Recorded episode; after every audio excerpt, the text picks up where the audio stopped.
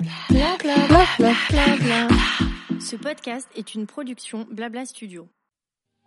J'ai voulu que rien de ce qui est humain ne me soit étranger. Être femme, ce n'est pas une donnée naturelle.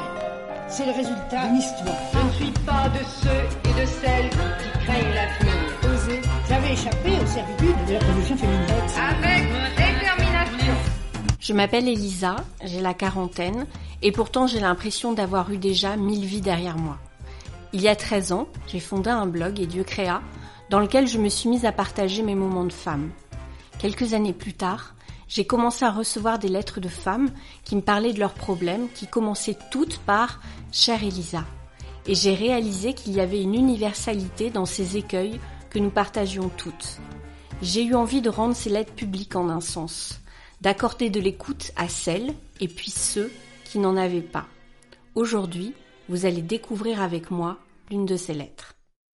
Chère Elisa, c'est un message comme un autre, mais que je vous écris parce que je suis de loin vos aventures avec votre ado, qui me font souvent rire. Je suis ici du haut de mes 23 ans pour vous dire qu'il vous reste encore bien des années de questionnement. J'ai été ado, comme tout le monde, et pendant trois ans, je me suis occupée d'eux, de tous les Jules, les futurs loups et les futurs Mia. J'ai été assistante d'éducation, pour ne pas dire pionne, au sein d'un collège de 800 élèves.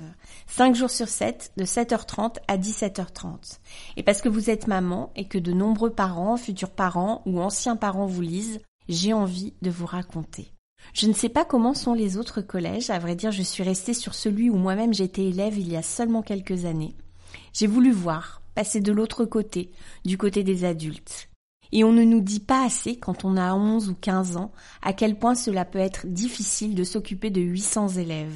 On ne nous dit pas tous les efforts, toute la patience, toutes les connaissances qu'on se doit d'avoir, rien que pour que ces 800 enfants puissent passer une bonne journée ou une pas trop mauvaise.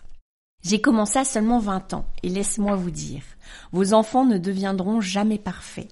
Aidez-les, aimez-les, parce que c'est vous, leurs parents, qui rythmez leur brin de vie, leurs débuts, leurs espérances. Ils croient en vous, alors ne les rabaissez pas, ne leur hurlez pas dessus, communiquez, et encore une fois, aidez-les, et surtout, aimez-les. J'ai vu beaucoup de choses, et pour certaines d'entre elles, je n'étais pas prête, mais j'ai dû l'être. Mais dites-vous que nous sommes là, nous surveillons dans ces collèges que vos élèves n'aiment pas forcément. Nous sommes là et nous faisons en sorte que vos enfants aillent bien, que leur journée soit belle. Nous sommes ici en soutien et ils nous parlent, nous demandent de l'aide. Parfois pour des cours de maths, des problèmes familiaux ou des sentiments qu'ils apprennent à apprivoiser. Et nous sommes là, c'est notre devoir, notre travail. C'est épuisant parce qu'ils ne sont pas deux, trois ou quatre, non, ils sont huit cents. J'ai appris grâce à vos enfants, c'est un échange. Je les vois grandir et ils m'ont fait grandir en retour. Ne sous-estimez jamais leurs rires, leurs pleurs, leurs questions incessantes. Répondez du mieux que vous pouvez à leurs interrogations. Riez à leurs blagues, à leur insouciance. Écoutez leurs problèmes, même les plus petits. Parce qu'une chose minuscule à vos yeux est sûrement énorme pour eux. Et ne leur dites jamais qu'ils n'y arriveront pas, mais dites-leur qu'ils peuvent y arriver s'ils le veulent vraiment. Écoutez-les, ils sont en train de grandir, mais sans vous, il leur arrive parfois de se perdre.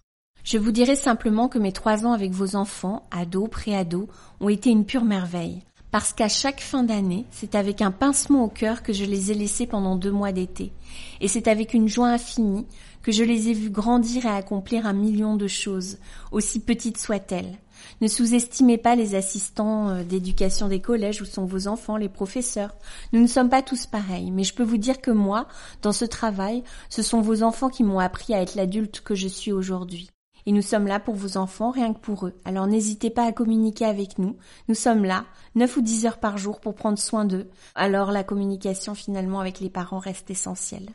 Un petit mot pour tous les assistants d'éducation qui liront ça. S'il vous plaît, soyez patients, apprenez à vivre avec eux, parlez-leur, écoutez-les, ne vous braquez pas, comprenez, communiquez. Vous pouvez apprendre à leur contact autant qu'ils peuvent apprendre avec vous. Faites attention aux détails, aux mots que vous employez. J'ai vu évoluer plus de 900 enfants, peut-être les vôtres. Ils ont mis ma patience à rude épreuve. Ils m'ont fait aussi craquer, pleurer, douter. Ils m'ont fait évoluer. Mais surtout, surtout, ils m'ont fait rire chaque jour.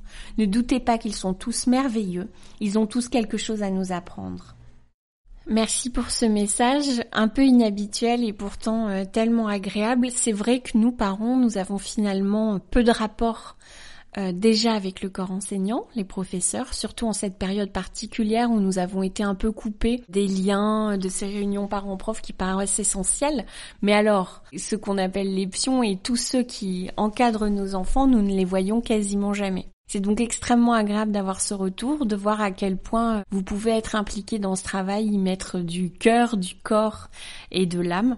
Et euh, oui, en effet, on le sait, nos ados sont extraordinaires. Alors c'est une période qui parfois n'est pas évidente à gérer pour les parents parce que c'est aussi la période où ils nous rejettent pour exister eux, un peu plus forts, un peu plus grands.